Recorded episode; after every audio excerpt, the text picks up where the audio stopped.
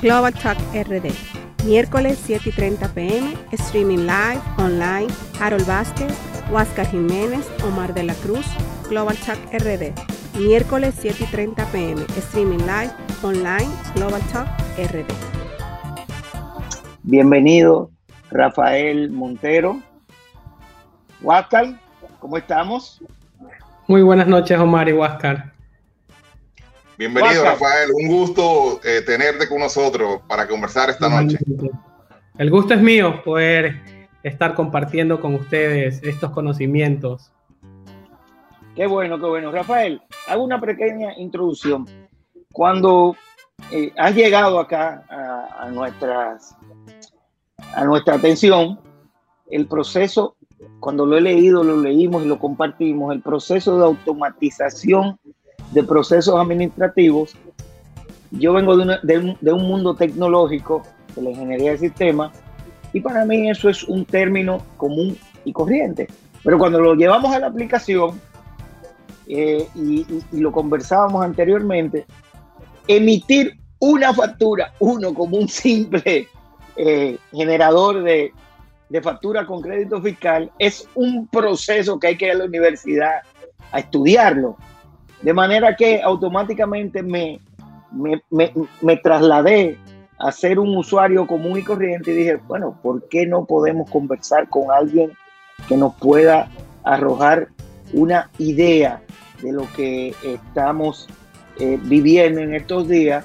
Y creo que tu intervención aquí nos podrá eh, llenar un poco de, no de esperanza, porque la esperanza siempre la tenemos, pero eh, cubrir un poco las lagunas que tenemos en el sentido de lo que es la facturación y la automatización de los procesos. Así que, Rafael, cuéntanos primero sobre ti y luego háblanos sobre este mundo automatizado y la facturación electrónica. Es tuyo. Bienvenido a Global Talks.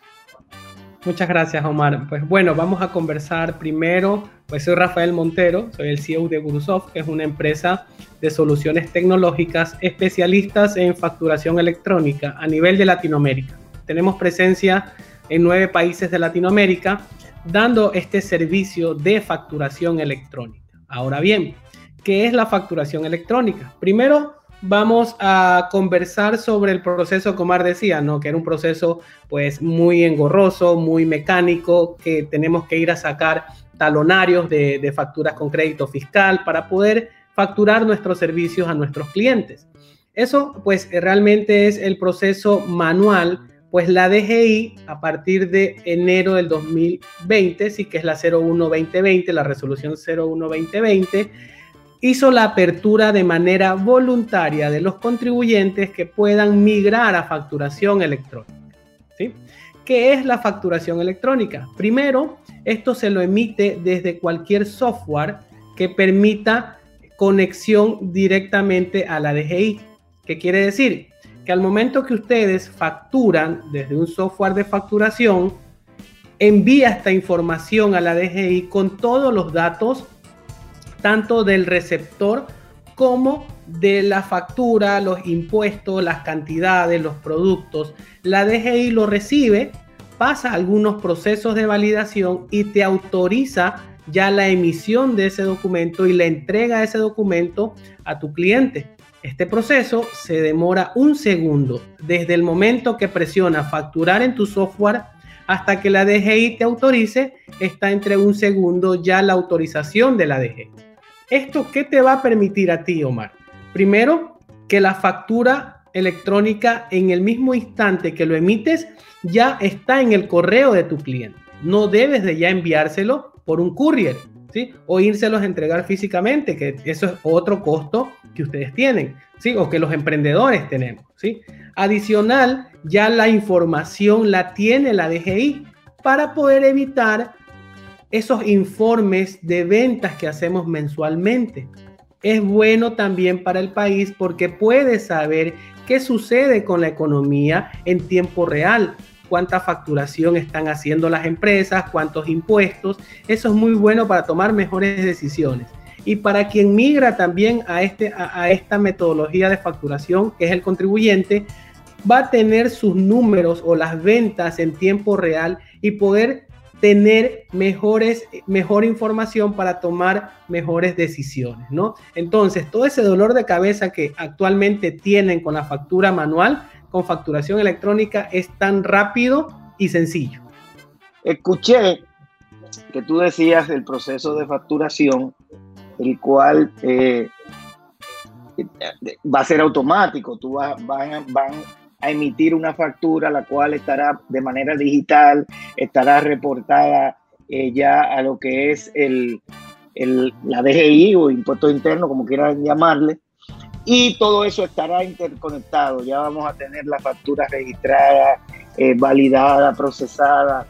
Es decir, que ahí estamos entrando en un sistema de, eh, de contabilidad automático, una parte que ya en lugar de registrarla, eh, vamos a tenerla ya de una manera, porque eh, si tú vas ahora mismo a cualquier eh, comercio grande, tú pides una factura con un crédito fiscal, te la imprimen en un papel que desde la caja hasta el vehículo, tú tienes que platificarlo, guardarlo, registrarlo, porque simplemente la muchacha quitándolo desde la caja, lo primero que hace es que con los dedos se le borró todo.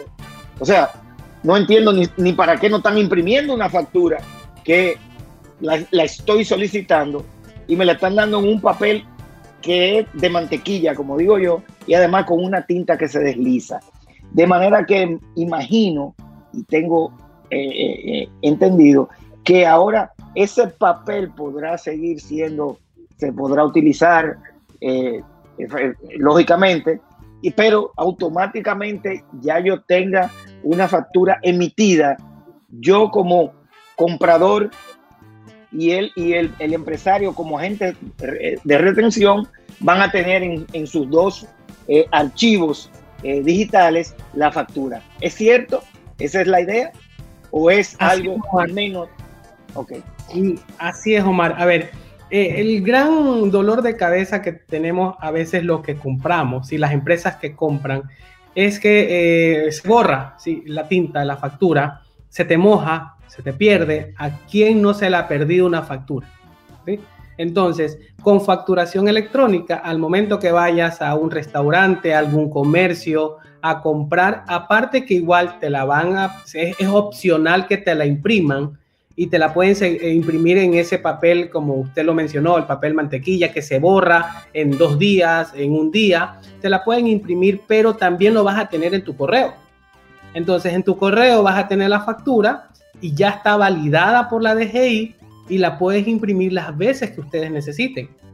Entonces ya nos vamos a olvidar también del que cuando quiero cambiar un, un, un artículo en algún comercio, te dicen tráigame la factura y a veces se nos pierde y decimos ya no puedo cambiar eh, el, artículo. Pues en, con factura electrónica, si ya ese comercio te emitió una factura electrónica, tú simplemente vas a tu correo, buscas nuevamente esa factura, ¿sí? Y la imprimes y llevas la factura con el artículo a devolver. Entonces, sí, todo lo que usted indicó, Omar, es esa realmente, ese es el beneficio que tiene implementar y migrar todo a facturación electrónica. Entonces, en ese mismo orden, eh, eh, Rafael, eh, nuestro país, estás ahora en Ecuador, nos comentaba, y eres de Guayaquil, estamos haciendo nuestra conversación desde el mismo centro de la Tierra, desde el mismo centro de la Tierra, y aquí estamos en el, en el mismo centro del Sol, porque aquí es el Sol más pica del mundo entero, gracias al sol el COVID nos ha, tratado un poco bien, pero en ese mismo orden de la legalización, o no la legalización, porque legales somos todos, sino ya comenzamos a entrar en un mundo más eh, declarante. Eh, ya la evasión me imagino que eh, irá bajando hasta un punto, siempre va a haber el que hace la, el que hace la regla hace la trampa, eso no es eh, nada, nada nuevo. Pero viéndolo desde esa manera, que entramos ya en un, momento de tecnología eh, ya digital, implementando lo que es el fisco y generación de, facturación, eh, en nuestro país, ¿has tenido algún acercamiento o, el Estado se ha mostrado interesado en, aplicar ese, ese proceso de facturación eh, automática. ¿Puedes contarnos de, de alguno de esos eh, eh, contactos que has podido tener? Claro, si puedes hacerlo. Así es, Omar. A ver, primero partimos que esto es un proyecto país, facturación electrónica, ¿sí? Es un proyecto que ya otras empresas de Latinoamérica como México, Ecuador, Brasil, Argentina, Chile, ya han implementado desde el 2008. ¿Qué quiere decir? Que ellos fueron los pioneros para poder saber si esta facturación electrónica o esta modalidad de facturación es realmente lo que dice la teoría en ventajas que hablamos ahora, ¿no? Entonces ellos sí, han podido palpar eh, en, tiempo real que todas estas ventajas de reducción del fisco, donde hay menos evasión, donde los contribuyentes pueden automatizar sus procesos, donde los compradores tienen ya su factura electrónica cuando la necesiten, eh, que el, ente de gobierno de recaudación de impuestos puede tomar mejores decisiones porque tiene información en vivo, ¿sí? o información en tiempo real. Todo eso de ahí ya ha sido probado en los otros países. Ahora bien, la, República Dominicana, al querer darle tecnología a los contribuyentes, porque es una herramienta donde reduce los costos y adicional poder ellos controlar un poco o disminuir esa evasión fiscal, han tomado este modelo de facturación electrónica como un referente a donde quieren apuntar. ¿sí? Claro está que también hay eh, pasos para poder implementar en su totalidad, como lo han hecho ya otros países, Costa Rica, Colombia, etc. Entonces, el, eh, República Dominicana ya implementó este sistema para que sus contribuyentes puedan reportar todas las facturas electrónicas cuando decidan migrarse a esta nueva plataforma. Ahora bien, ¿sí? Eh, por lo general ya hay muchas empresas interesadas más empresas multinacionales que ya gozan de estos beneficios en otros países donde tienen operación en República Dominicana indican, no, yo me quiero ya cambiar para homologar toda mi facturación a un mismo modelo que se llama facturación electrónica. Sí, hemos tenido conversaciones y ya estamos implementando a muchas empresas esta facturación electrónica para que puedan gozar de los beneficios y de las ventajas, Omar. Ahora bien, el República Dominicana, el gobierno de República Dominicana es, la más interesada de que esto se masifique por todos los beneficios que hemos hablado. Y algo muy importante, ¿sí? Eh, que el, eh, por lo general el, Fondo Monetario Internacional, el Banco Interamericano del Desarrollo, que es el BID, recomienda a los gobiernos implementar facturación electrónica para que puedan gozar de todos estos beneficios y, el gobierno pueda también disminuir el fisco, que pues por lo general eh, la evasión fiscal es uno de los grandes problemas que los gobiernos cada vez están tratando de disminuir la evasión fiscal para beneficio de todos los dominicanos. Ahí tenemos a, nuestro amigo eh, productor asociado de Global Talks, eh, nuestro querido amigo ingeniero Franklin de Lima, él quisiera saber los requerimientos técnicos eh, que ya como empresa o como, como, persona física vamos a tener que ajustarnos para, llevar a cabo lo que es la facturación eh, electrónica. Así es. con requerimientos técnicos aquí se, se divide en dos grandes segmentos. El segmento que ya tiene su sistema de facturación como SAP, Oracle, eh, todos estos sistemas que lo usan las grandes, medianas y pequeñas empresas. Cuando ya tienes un sistema de facturación, ¿sí? por lo general los, los requisitos técnicos es nulo porque todo se trabaja en la nube y lo que nosotros hacemos es instalarle como un complemento a ese sistema de facturación que tienes actualmente, que ya lo compraste, nosotros hacemos es instalarle un complemento para que tu software actual de facturación sea electrónico. Para el otro segmento, en cambio, que ya sea eh, que, ya se ha acostumbrado a ir a una imprenta, a sacar su talonario de facturas de crédito fiscal, a escribir a mano la factura, a entregar físicamente la factura, para ese segmento tenemos un aplicativo en la web donde ya en este aplicativo puedes generar factura electrónica. ¿El requerimiento técnico cuál es? Que tengas una máquina con acceso a Internet donde puedas ingresar a facturar electrónicamente. Nada más. Ok, él también dice que además que necesita, eh, que necesitan a nivel de infraestructura los comercios para tener esta facilidad y por qué. Ok, uno de los, cuando ya hablamos de los comercios, eh, por lo general, ellos en temas de requerimientos técnicos no necesitan nada adicional. Lo que sí necesitan es tener una conexión de Internet un poco estable porque ellos hacen alto volumen de facturación. ¿sí? Entonces recuerden que al momento de reportar a la DGI se usa Internet. Si ustedes no tienen Internet, no quiere decir que van a dejar de facturar. Puede seguir facturando estas grandes cadenas y cuando ya tienen Internet lo reportan a la DGI. Entonces, en pocas palabras, lo único que van a tener que, agregar estos comercios a su infraestructura es conexión a Internet. Y actualmente todos los comercios ¿sí? tienen conexión a Internet, hasta el restaurante de la esquina para poder subirse a una plataforma de, de, delivery. ¿sí? Entonces, todo esto de aquí, ya hay muchas personas, ya hay muchas empresas que tienen Internet. Claro que el Internet de República Dominicana en ciertos sectores eh, es, es malo, es normal. En todos los países existen sectores donde el Internet está mejorando cada día.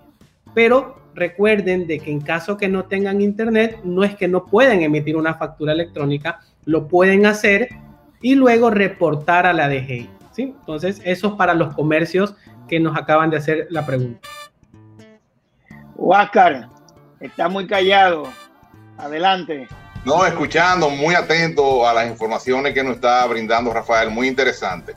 Yo iba a hacer unas cuantas preguntas, algunas de ellas tenían que ver con lo que preguntó nuestro colega y amigo Franklin de Lima, que te iba a preguntar sobre los requerimientos técnicos y humanos que son necesarios para eh, implementar este proceso de automatización en cuanto a la facturación, pero te voy a hacer algunas otras preguntas relacionadas. Eh, como tú nos vienes comentando que es un sistema, ¿verdad?, que requiere eh, tener conexión a Internet, que es decir, que requiere tener algunos, eh, algunos requerimientos, ¿verdad?, técnicos. pero también yo quisiera saber si inicialmente ese proceso está orientado por parte de DGI a los grandes contribuyentes. Te hago la pregunta porque tú nos comentabas que inicialmente es voluntario, que puede ser que sea inicialmente voluntario para ellos mismos ver como una especie de laboratorio para ver cómo funciona, ¿verdad? El proceso. Pero te quería hacer esa pregunta, si solamente va a estar dirigido a, los grandes contribuyentes, a la mediana empresa o a todas las empresas eh, que se quieran inicialmente inscribir y luego me imagino que toda la empresa que esté formalizada pues tendrían que de una forma u otra eh, adaptar, adoptar esa, ese requerimiento? Bueno, eh, eh, por lo general, de lo que podemos conocer y basado en la experiencia de nosotros en otros países de Latinoamérica, eh, siempre hay una fase de voluntariedad, ¿sí? donde las pequeñas, medianas, grandes empresas, emprendedores, personas profesionales, pueden subirse a facturación electrónica a esta modalidad, ¿no? Entonces tienen un, un, tramo de tiempo donde el ente de gobierno dice es voluntario.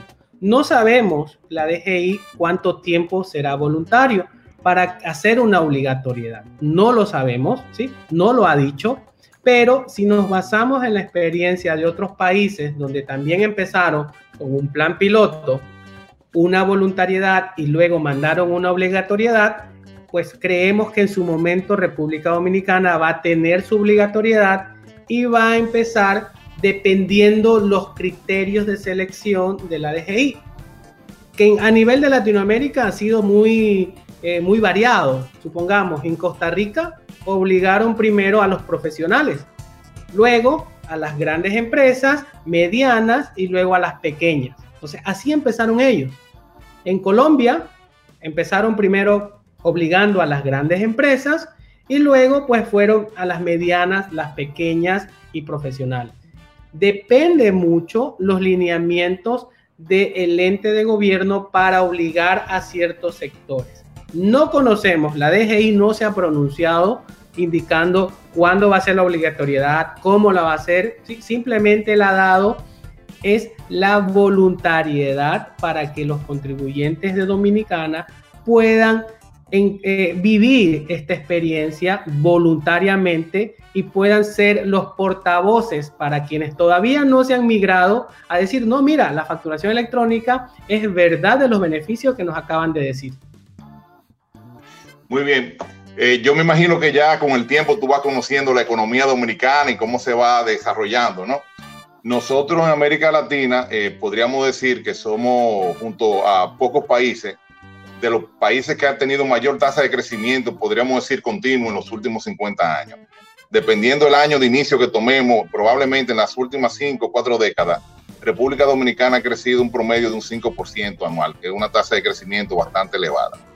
Sin embargo, podríamos decir que tenemos como talón de Aquiles precisamente eh, la recaudación y la fiscalización porque la presión tributaria de República Dominicana se ha mantenido durante las últimas dos décadas entre un 13 y un 14%, a pesar de que la economía en términos absolutos ha venido creciendo de manera significativa.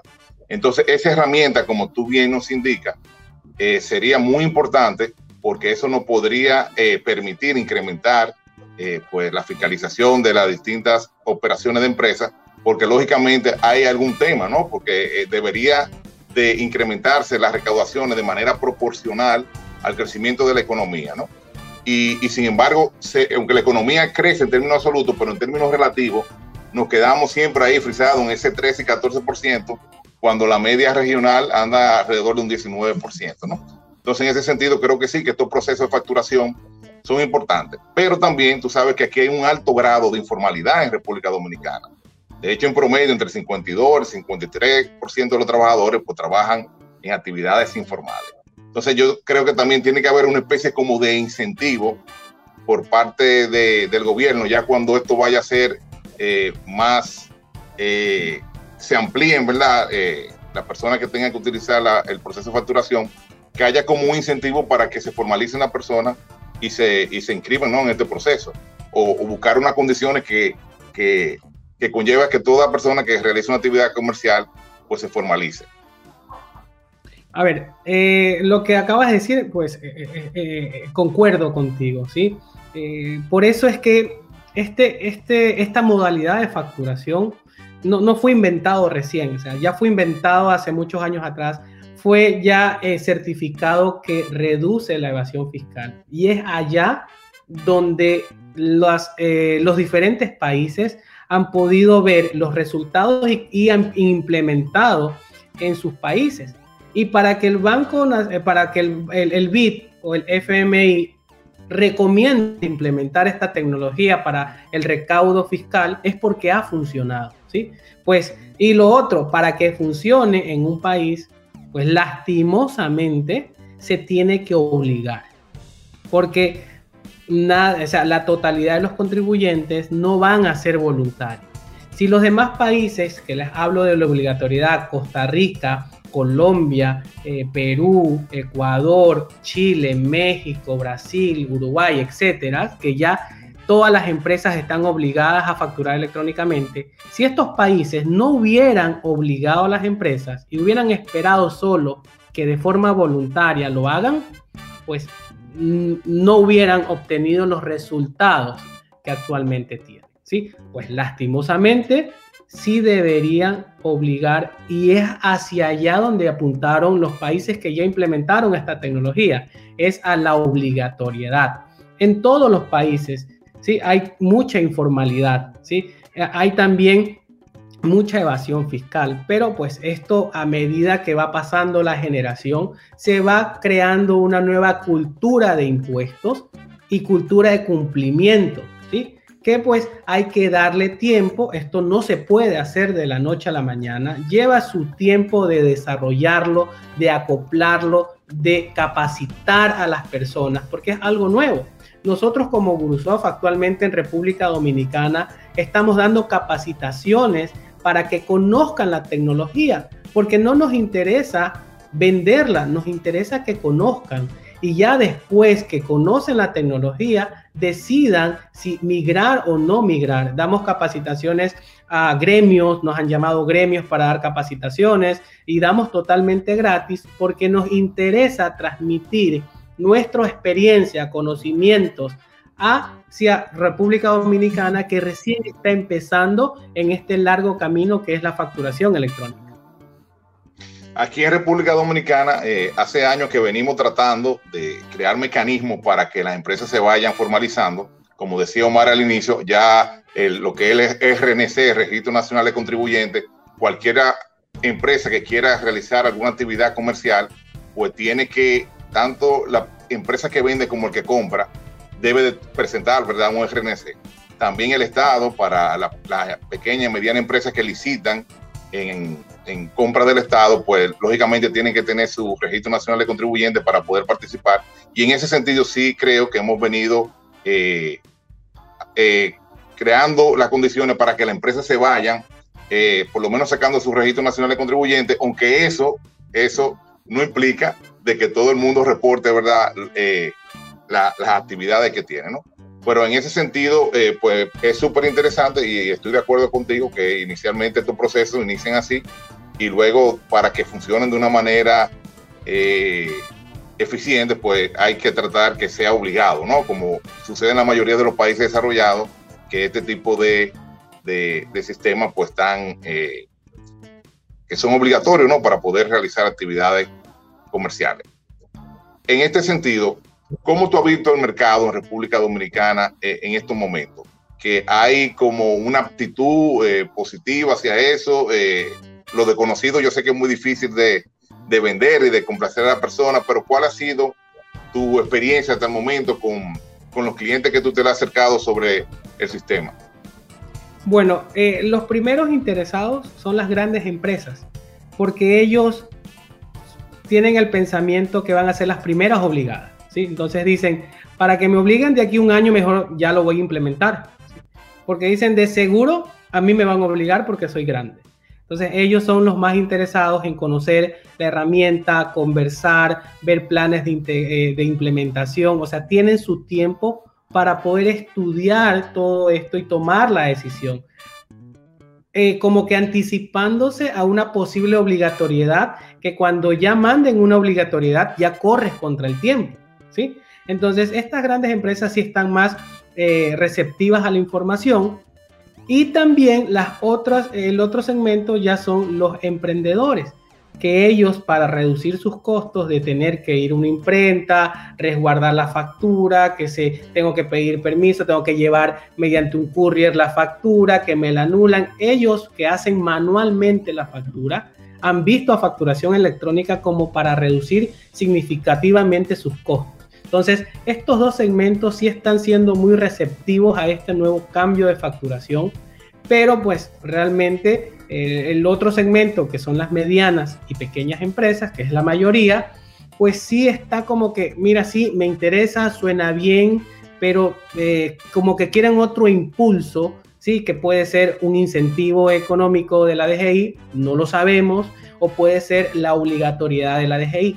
Entonces, sí eh, cabe recalcar pues que, eso es lo importante. Y también, como, como indicaba Huáscar, a ver, eh, esto es un proceso y depende de la DGI poder que este proceso sea exitoso y poder eh, disminuir la evasión fiscal. ¿sí? Te voy a poner un ejemplo. Supongamos, en Costa Rica, para que una empresa pueda deducir de gasto una factura, debe de ser electrónica.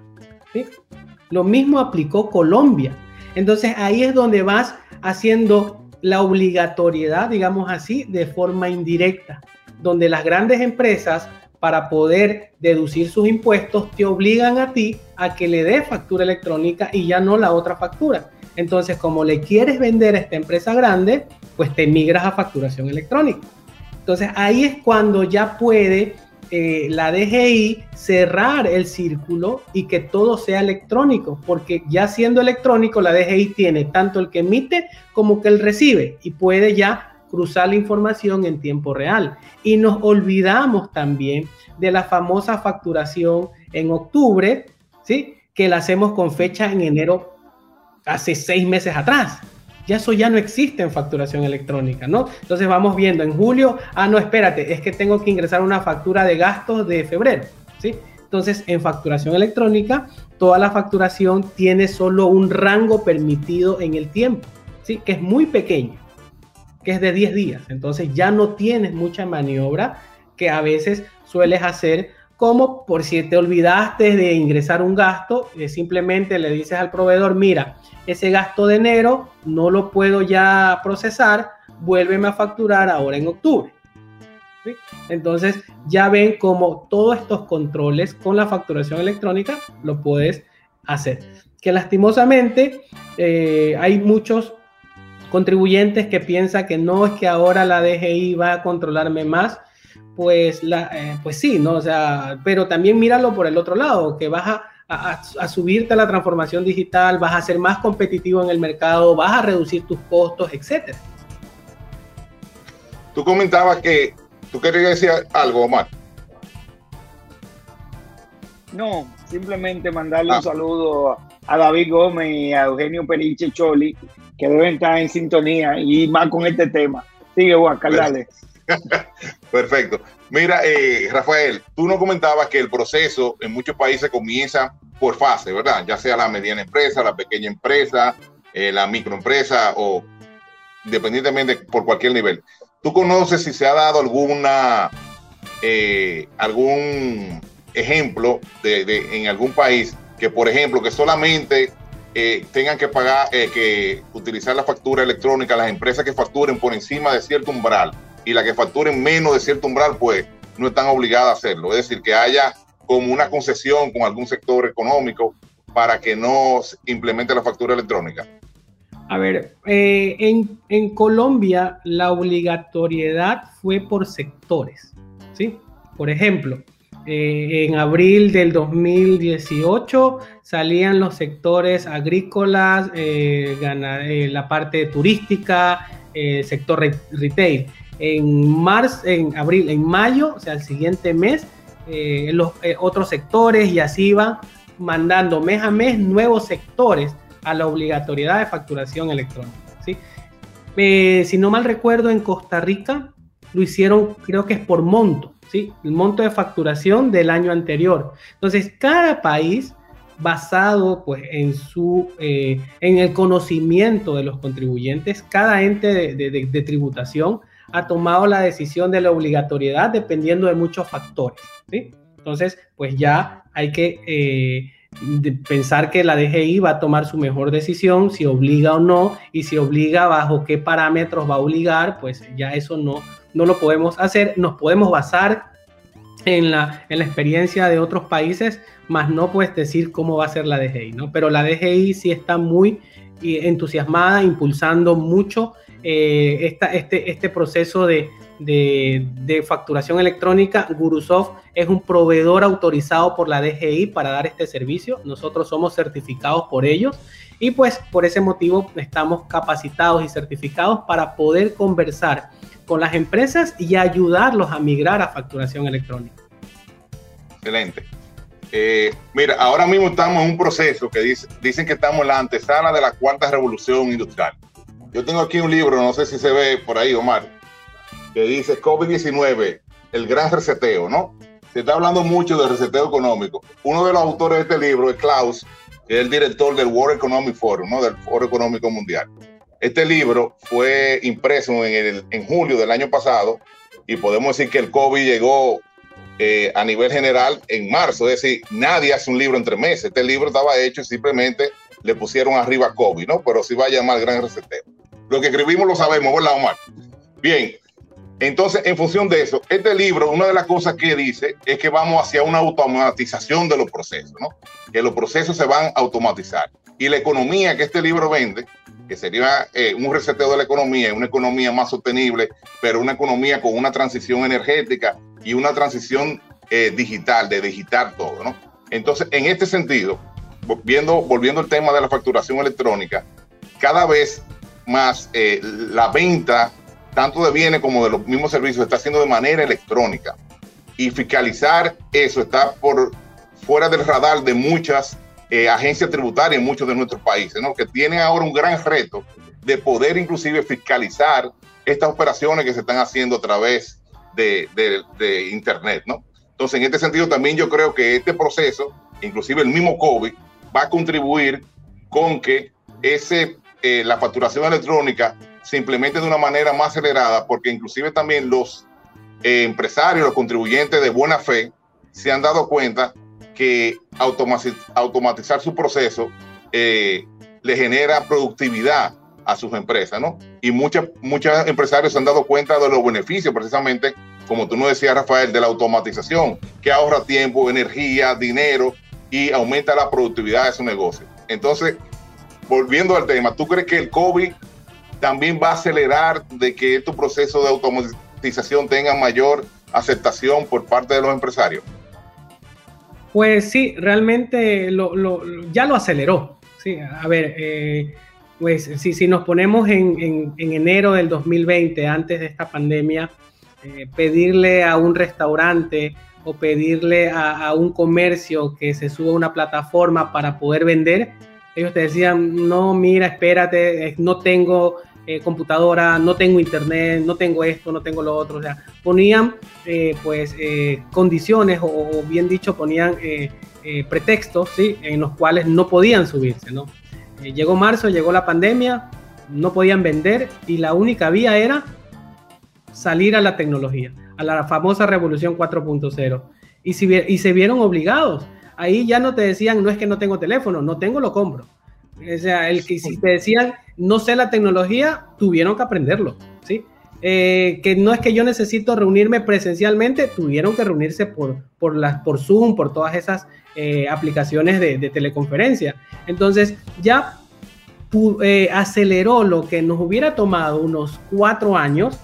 El COVID nos ayudó a acelerar y que ya todos piensen en la tecnología, de todos pensar en software de automatizaciones, en software de que me ayude a hacer tal tarea, en la manera de cómo poder trabajar virtualmente. Yo quiero tener la última tecnología porque he visto que eso es la tendencia y me ayudó a sobrevivir en la época de pandemia. Entonces, pues sí, nos ayudó a acelerar la transformación digital, la digitalización de las empresas eh, aceleradamente, ¿no? Y eso pues eh, va a ayudar a todos los países. Actualmente hay cinco países o seis países de Latinoamérica que todavía no tienen obligatoriedad de facturación electrónica. Entonces va a ayudar a estos eh, países que tomen la decisión para poder obligar a las empresas a migrar esto de facturación electrónica. Muy bien. Rafael, hemos hablado mucho de República Dominicana. Vamos a hablar un poquito de Ecuador. Cuéntanos de Ecuador. Hace una semana, pues Ecuador eh, levantó la atención de, todos los latinoamericanos y, de muchos otros países del mundo, porque tuvo un proceso electoral que con muchas expectativas, ¿no? Pero no voy a entrar en detalle del tema político. Te quería preguntar cómo está Ecuador en este proceso de automatización. ¿Existe la facturación electrónica? ¿En qué, si existe, en qué fase se encuentra? Ok, eh, eh, a ver, bueno, Ecuador tuvo un, un periodo de elección, ¿sí? Presidencial, ganó un banquero, ¿sí? que es de derecha. Él tiene una visión eh, todo lo tecnológico, eh, una visión de que eh, tus clientes son todo el mundo, no solo Ecuador. A, eso, a, eso él apuntó, ¿no? A de que la mentalidad de los emprendedores, de la tecnología, no solo apunte al mercado ecuatoriano, que son 17 millones, sino que apunte al mercado mundial, que son miles y miles de millones de habitantes, ¿no? Entonces, en temas de tecnologías, este gobierno que recién se va a posicionar el 24 de mayo, pues tiene claros, eh, claro, clara tendencia de apoyar 100% a lo tecnológico. La facturación electrónica en Ecuador fue implementada en el 2013, ¿okay? de forma obligatoria. ¿Esto qué quiere decir? Que ah, ya en el, gobierno de Correa, pues Correa era un presidente eh, que cursó maestrías en el exterior, que tenía un pensamiento muy tecnológico. Él ya lo implementó basado en el modelo de Chile, ya lo implementó en el 2013 en Ecuador y mandó la obligatoriedad pues a las grandes empresas y luego ya fue eh, mandando obligatoriedad a las medianas y luego a las pequeñas. ¿sí? Entonces ya nosotros en Ecuador tenemos desde el 2013 facturación electrónica. Cuando, pues, si tienes la oportunidad de venir a Ecuador o si ya has venido, acá todo te dicen, mira, te entrego la factura electrónica a tu correo. Eh, entonces, cuando un ecuatoriano visita un país, en cambio, que no es de facturación electrónica, siente un contraste porque tienes que guardar ese recibo, no te lo van a enviar a tu correo, ¿sí? Entonces, si ese recibo no lo guardas, no te pueden hacer devoluciones de los gastos para quienes viajan por, por, la empresa, ¿sí? Entonces, todo eso de ahí, eh, en otros países donde no está la facturación electrónica, es bien complicado poder manejar todos esos papelitos. No va a tocar hacer como Mar, lleno los bolsillos de facturas, ¿sí? Para poder eh, que me devuelvan, ¿no? Pero bueno, esperamos que dentro de dos o tres años, pues todo Latinoamérica esté en facturación electrónica y así todos hablar el mismo lenguaje. Y, el proceso contribuyó con el incremento de la recaudación, es decir, que ayudó a la agencia tributaria de Ecuador a, mejorar eh, la, administración fiscal o no tuvo un impacto en las recaudaciones, pero sí eh, en normalizar los procesos de facturación de la mayoría de las empresas. Creció las recaudaciones, muchas empresas pues que lastimosamente estaban acostumbradas en diciembre eh, poder hacer sustitutivas de, la facturación de, gastos en, enero, en febrero, pues ya no se puede hacer. Entonces hay ciertos mecanismos en los cuales eh, el SRI se llama acá, que es el Servicio de Rentas Internas, eh, ha podido controlar basado en la facturación electrónica. ¿sí? Entonces sí hubo un incremento de, disminución, una disminución de, la evasión fiscal muy significativa y acá pues e, evadir impuestos es complicado, ¿sí? O sea, ¿por qué? Porque está todo controlado, ¿sí? Mediante la facturación electrónica. El que te emite la factura ya está registrado y para que te la anule puedes causar alarmas dentro del sistema del SRI, pues indicando que estás haciendo algo no muy común en ti, ¿sí? Entonces ellos ya saben cuánto facturas mensualmente, cuánto haces de nota de crédito, cuántas veces anulas y ya tienen un patrón de comportamiento de los contribuyentes. Si sales de ese patrón, es muy probable te visiten para decir, oiga, ¿qué pasó? Que se está saliendo de su patrón. Perfecto. Omar, mi última pregunta y te dejo ya los micrófonos. Eh, Rafael, tú sabes que ahora con el tema del COVID, la mayoría de la economía de América Latina y del mundo en sentido general han tenido que incrementar el, endeudamiento para poder eh, financiar los programas eh, de ayudas sociales para las empresas que no han podido trabajar y para los trabajadores. Eh, recientemente hemos visto un hecho lamentable en Colombia, que se intentó aprobar una reforma fiscal y ha traído unos problemas sociales que lamentablemente han derivado en, muchas muertes, ¿no? Entonces, según lo que estamos conversando, si este proceso incrementa de manera significativa las recaudaciones, pues podría ser como eh, más conveniente de hacer grandes reformas, tratar de incrementar las recaudaciones, porque las personas no se pueden ofender por pagar lo que les corresponde pagar, ¿no?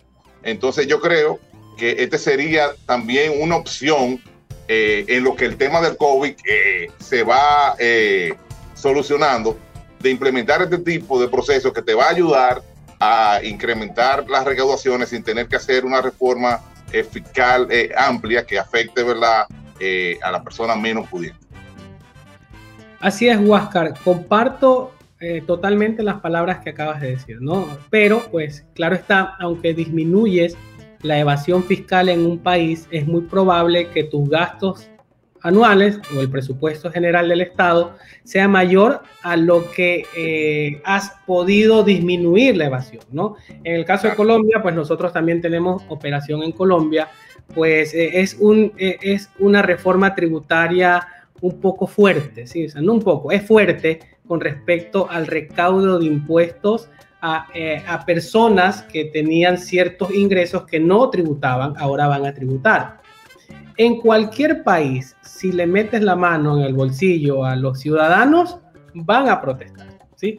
Así sepas que sea por el bien del país, vamos a protestar, ¿sí? Y pues eso es lo que sucedió en Colombia. Sucedió también en Ecuador. En octubre del 2019 hubo una, una intención de reforma tributaria para quitar el subsidio de los, de los combustibles. Ecuador subsidia los combustibles para consumo local. Si en Ecuador eh, un, galón te cuesta 2 dólares, un galón de gasolina, ¿sí? O sea, es como que el litro a 50 centavos más o menos, ¿sí? Entonces, pero porque está subsidiado. Ahora bien, el gobierno dice, ¿para qué voy a subsidiar a, los ciudadanos si se me llevan la gasolina hacia Perú y hacia Colombia, ¿sí? Por el contrabando. Porque ya en Colombia lo venden mucho más caro, paso yo gasolina y así hay el contrabando. Entonces, eh, quisieron quitar ese subsidio y pasó en Ecuador lo que está pasando ahora en Colombia. Claro, porque estás quitándole un subsidio, estás subiendo el precio de la gasolina, se incrementa toda la cadena eh, logística de, los, de los alimentos, ¿no? Entonces, eso es lo que sucedió y ahora en Colombia, pues había ese decreto donde también tocaban eh, el bolsillo de los ciudadanos y pues pasó esto. Miren que Colombia en facturación electrónica eh, ya tiene con más o menos como 500 mil empresas facturando electrónicamente, que es bastante. Igual, pues ellos disminuyeron la evasión fiscal, pero igual necesitan mayores ingresos, ¿sí? Entonces ahí ya van a tocar la parte de tributos. Pero bueno, ya, ya ahora se, se mandó para se, derogó ya ese proyecto de ley, ¿sí? ya lo quitó y pues dijo que iba a, esperar, a analizar bien, a hacer consenso entre los, entre los gremios para poder llegar a un acuerdo, ¿no? Pero, pero bueno, esperemos a ver qué pasa en, Colombia. Rafael, ya el tiempo se nos, se nos, se, nos fue, pero no nos podemos eh, despedir ni cerrar esto eh, porque la conversación ha sido muy interesante en lo que se refiere a los sistemas automatizados y específicamente a lo que es la facturación, que ya una facturación eh, automatizada digital sería una cadena de un proceso eh, de recaudación de un Estado y también de un control administrativo para uno mismo en ese sentido. Pero todo es muy bonito. Rafael, ¿de qué costo para mí, para la empresa, para quien quiera estar eh, en ese mundo, eh, estaríamos hablando?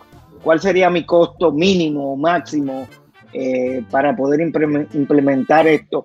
Y, lógicamente, como digo yo, implementarlo no es nada, sino mantenerlo, actualizarlo y estar siempre en el mismo sistema. Hay costos, ¿Cuáles son? ¿Cuáles serían? Así es, Omar. Mira, por lo general los costos eh, es dependiendo el, tamaño de la empresa, ¿no? O sea, una grande empresa depende mucho del número de facturas que emite, ¿sí? Para las medianas, pues dependiendo el software que utilizas, qué, qué, integración hay que hacer, etcétera. Para las pequeñas o para quienes eh, hacen a mano su talonario y son los que más le interesa tener un software de facturación, para ellos hay precios de 50 dólares anuales, 60 dólares anuales, para poder tener un, software de automatización y que ya no te preocupes entregarle la factura a tu cliente, que no te preocupes de, ah, es que tengo que facturar y ya no estoy en República Dominicana, me vine de vacaciones, ¿sí? Desde donde estás de vacaciones, entras a una computadora, te logueas a este software y ya haces la factura electrónica. Puedes tener ya tu, facturación en tiempo real, saber qué producto más has vendido, qué producto no has vendido, eh, todos tus gastos, todo eso lo puedes tener y ya pasar no de la informalidad, sino de, de el trabajo mecánico, que a veces uno lo hace por no querer invertir en automatizar los procesos de, uno, de emprendedor, de, un, de una pequeña empresa. Y dice, no, no, no, yo lo mantengo a mano, ¿sí? Yo prefiero pagar en la imprenta 20 eh, eh, dólares o, 10 dólares y yo lo hago a mano. Eh, yo voy en mi carro y entrego la factura, me evito ese costo. Entonces, pero no saben que todo ese costo del tiempo de uno lo puede invertir en pensar nuevas ideas de negocio, ¿sí? en estudiar, en hacer mayores eh, negociaciones con clientes, buscar en internet qué más se puede hacer. Entonces es un tiempo, es un tiempo que te quita a ti y por 60 dólares o por 100 dólares anuales, que la diferencia podría ser 80 dólares al año, tu tiempo invertirlo en estar facturando, controlando, eh, sumando, a ver, déjame ver cuánto facturé hoy, voy sumando factura factura. ¿Sí? Eh, déjame ver cuánto eh, facturé en este mes. Ah, voy a ir factura a factura y sumando la calculadora. Eso de ahí lo evitas. ¿sí? Entonces, a veces uno se centra en esos pequeños costos que realmente no son ahorrar costos, es incurrir en mayor costo tener este proceso operativo que tiene. Global Talk RD, miércoles 7 y 30 pm, streaming live, online, Harold Vázquez, Huáscar Jiménez, Omar de la Cruz, Global Talk RD, miércoles 7 y 30 pm, streaming live, online, Global Talk RD.